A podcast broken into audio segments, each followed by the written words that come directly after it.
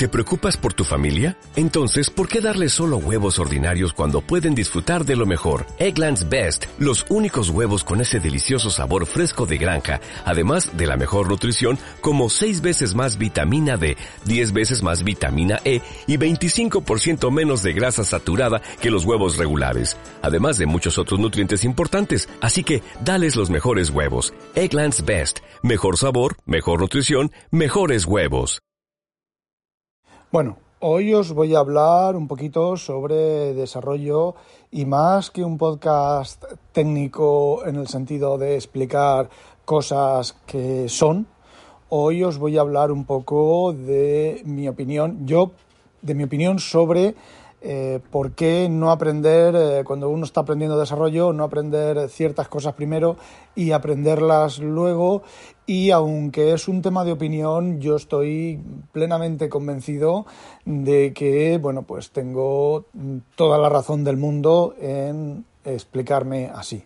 Todo esto viene porque Tasia, que es una bofita, una juanquera, de, bueno, pues trabaja en una empresa de, de voz, de, de IT, bueno, de IT no, de voz, ¿vale? Entonces, bueno, pues eh, está aprendiendo a desarrollar. Fijaos, fijaos, lo, cuando uno, uno quiere las cosas, eh, cuando uno quiere lo consigue. Esta chica eh, parece ser que es rusa o de ámbito filorruso, ¿vale? Nació en, en Rusia o en un país accesorio a Rusia, habla español, por lo que yo le veo escrito eh, mejor español que muchos otros españoles nativos y parece ser que su oficio de origen es el de traducción, ¿vale? Bueno, pues eh, parece ser que, bueno, pues tampoco tenía mucha, mucha faena en traducción o no tenía faena en concreto y decidió meterse todo, en todo el tema del IT de administración de sistemas y todo ese tipo de cosas. Y recuerdo que como, no sé, hará cosa de un año, un año y medio, esta chica pues empezó a preguntar por Twitter, que es más o menos por donde yo la conozco, hay un grupo de Telegram en el cual em, me fui, me echaron del grupo de Telegram, em, fascismos los justos, ¿eh? Y bueno, pues esta chica en cosa de un año, por lo que veo y por lo que comenta y tal, eh, se ha hecho todo un crack de, eh, de IT, ¿vale? Eh, no solo ha ido a eventos presenciales, sino que ella misma, parece ser, por lo que tengo entendido, ha dado eventos presenciales. Bueno, pues ahora se ha metido con el desarrollo. Y entonces, bueno, pues eh, publicó un tweet en el que puso, bueno, pues un programa en C, el famoso Hola Mundo, pero mm, de otra manera, párate camión, ¿vale? En lugar de Hola Mundo. Eh, entonces, bueno, pues por la manera en que puso el, el, código, pues está estudiando Kenningham and Ritchie C. Y algunos le recomendamos que no estudiara eso. Con el sentido, en el sentido de que, eh, bueno, yo se lo expliqué en, en, privado, en otro momento en privado, le expliqué que, digamos que la metáfora o el símil sería eh, que se pusiera a estudiar máquinas de, máquinas de locomotoras de, tren, ¿vale? De vapor, existiendo las eléctricas y las diésel. Una cosa es que tú, por temas históricos, y, esto ya no se lo he dicho a ella, ¿vale? Esto ya empiezo aquí a disertar. Una cosa es que por temas históricos tú quieras conocer el C de Kenningham and Ritchie, ¿vale? Y otra cosa es que tú quieras aprender a programar en 2020, 2021, ¿vale?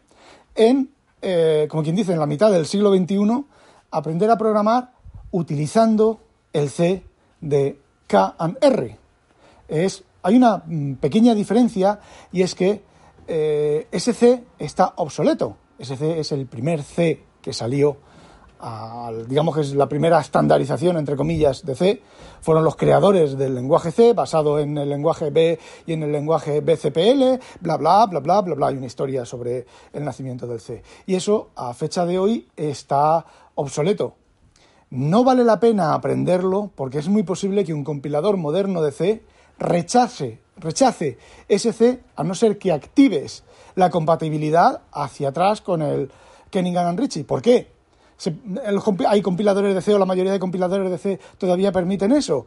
Pues muy sencillo, porque todavía hay código escrito en ese idioma o en esa variación del C, código que está funcionando bien y oye, si está funcionando bien y cumple sus objetivos, ¿para qué cambiarlo? Entonces, pues ese es el motivo principal por el cual los compiladores todavía soportan, los compiladores de C todavía soportan el, eh, ese idioma o esa sintaxis eh, obsoleta, ¿vale?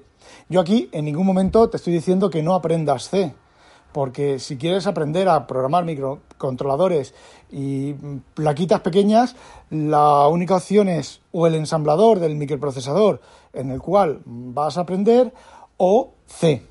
Sí que hay compiladores de C++, sí que hay subconjuntos de C++ para micros pequeños, pero aquí ya no es tan estándar.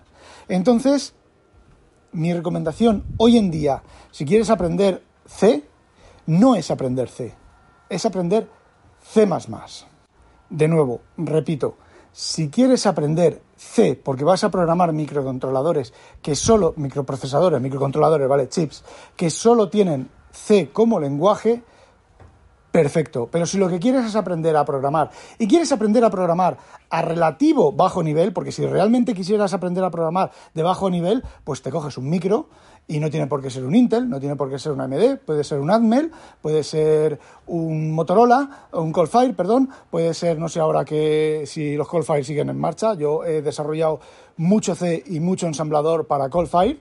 Eh, te puedes coger un eh, Super H de Itachi, ahora no sé cómo se llamará tampoco. También he desarrollado mucho C para, pero no ensamblador para los Itachi, los H8.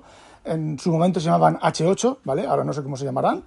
Eh, te puedes coger una RM y aprender el ensamblador de la RM. Eh, yo no recomiendo a fecha de hoy aprender un ensamblador de un micro porque los micros modernos, el ensamblador de los micros modernos es un ensamblador un poco eh, extraño. Y es extraño no porque tenga instrucciones extrañas, porque los ARM son RISC, son reduce, eh, juegos de instrucciones reducidos y eh, tienen cuatro instrucciones en guerrilla. la última vez que estudié yo un Intel, creo que tenía 800 instrucciones diferentes, ¿vale? No 800 MOV AX, tal, no, no, 800 instrucciones diferentes. Luego ya con la variación de los registros, de, que si es copia de un registro a otro, a memoria, eh, indexado, no indexado, bla, bla, bla, bla, bla, bla, ¿vale? No, no, 800 instrucciones. Pues una RM, pues a lo mejor tiene 50, ¿vale? Y quien dice una RM, dice cualquier otro RISC. El problema es que esas instrucciones están diseñadas para los pipelines y para optimizar, para ser utilizadas desde un compilador que utilice técnicas avanzadas de optimización para generar el código. Por ejemplo, los ARM, la instrucción de salto de ARM es muy kafkiana. La instrucción de salto en ensamblador de ARM es tú haces JMP o JNE o JQE o J lo que sea, ¿vale?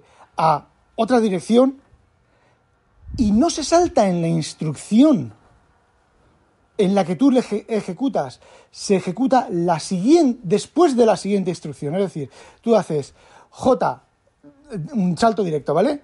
Eh, salta a la dirección 7000, ¿vale? Se ejecuta la siguiente instrucción que viene después de la instrucción de salto y una vez que se ha ejecutado esa instrucción, entonces sí que se salta a la dirección 7000. ¿Qué es lo que ocurre? Que si tú estás eh, programando ensamblador a mano, ¿qué vas a poner la siguiente instrucción? Un no, no, no, no, operación, no hagas nada, ¿vale? Porque sabes que va a saltar. Pero aquí es donde vienen los optimizadores, los compiladores optimizadores, el LTGC, creo que se llama así, o LTGC, ¿vale? La optimización global del programa y demás, que como saben que eso ocurre así, esa instrucción que hay después de la instrucción de salto, puede aprovechar muchas características de aceleración del microprocesador. ¿Vale? Luego, otra opción, otra cosa de las instrucciones son los pipelines, ¿vale? Las instrucciones dentro de los micros no es eh, tiene la instrucción en memoria, se toma de memoria, se mete en el micro, se decodifica, acordaros, tomar, de, decodificar, no, tomar, decodificar, ejecutar y sacar, ¿vale? Son, los cuatro grandes bloques de una instrucción en ensamblador. Tomar, se toma de la memoria, decodificar, se decodifica eh, la instrucción, se ejecuta la instrucción y se saca el resultado que sacar, a ver, no todas las instrucciones tienen los cuatro pasos, pero el micro, el micro sí queda los cuatro pasos, ¿vale? Entonces, ¿cómo se empezó a optimizar esto? Esto lo he contado yo ya un poquitín en los en Leña al Mono, en algún podcast antiguo de Leña al Mono, he contado esto un poquitín cuando hablé de, microprocesadores. Bueno, ¿qué es lo que ocurre? Que el pipeline más básico es la primera instrucción entra, tomar, ¿vale? Mientras decodificas la instrucción que, que ha entrado, se toma la siguiente instrucción.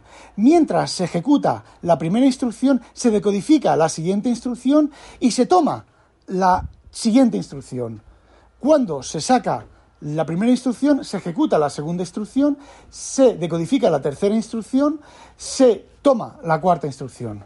Así vamos encadenando y no tenemos que hacer tomar, luego mientras está decodificando la parte que toma no hace nada, mientras está ejecutando la, parte que toma y decodifica no hace nada, y mientras se saca la parte que toma, que decodifica y que ejecuta no hace nada. está, todo el microprocesador está funcionando de continuo. ¿Cuál es el problema? Que a la hora de ejecutar una instrucción se produzca la instrucción siguiente sea válida, la instrucción que se está decodificando sea inválida.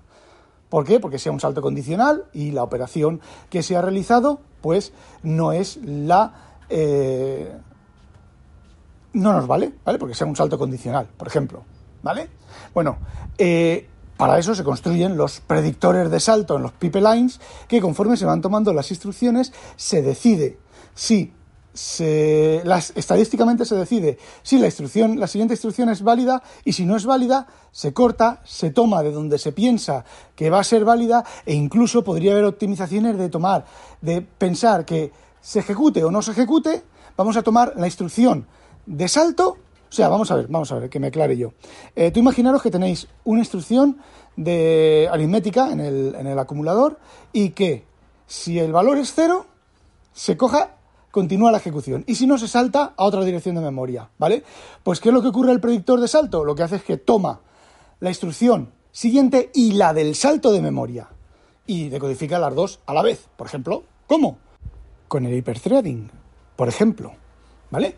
Bueno, Así, pues ese tipo de optimizaciones, esos ensambladores y el núcleo del microprocesador, el código del, microprocesador, lo que ejecuta el microprocesador, está optimizado para todo eso.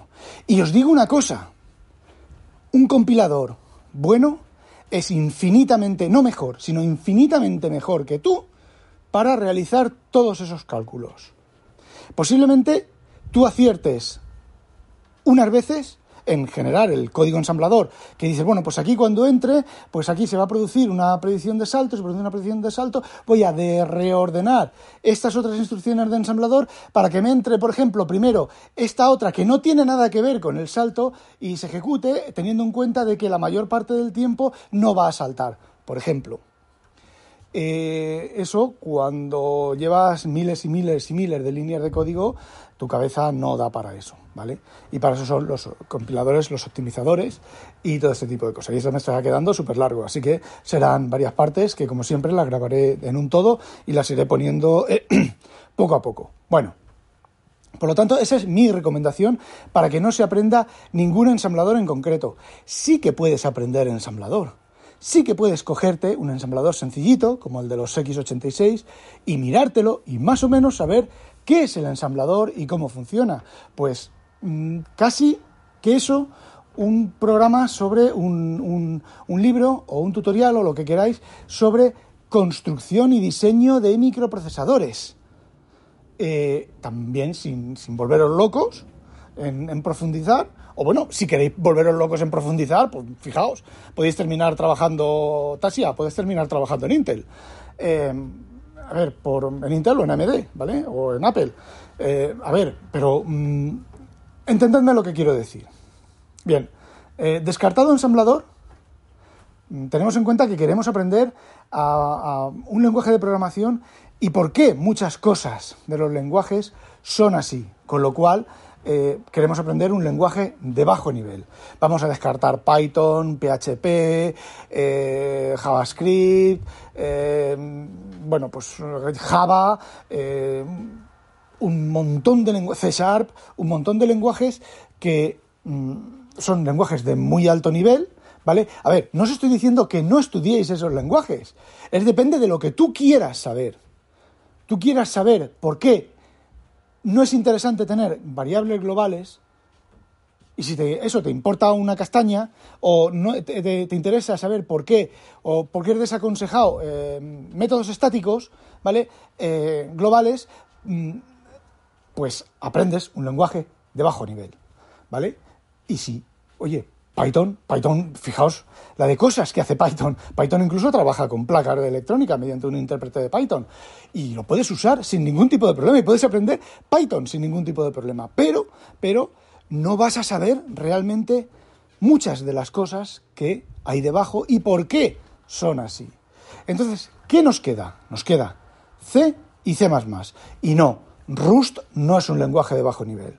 ¿Vale? Es un lenguaje equivalente a Java, equivalente a C Sharp y puede que a lo mejor equivalente a, Rust y equivalente, ay, perdón, equivalente a Go y equivalente a ese tipo de lenguajes, ¿vale? Pero Rust no es un lenguaje de bajo nivel. Te queda C y C++, ¿vale?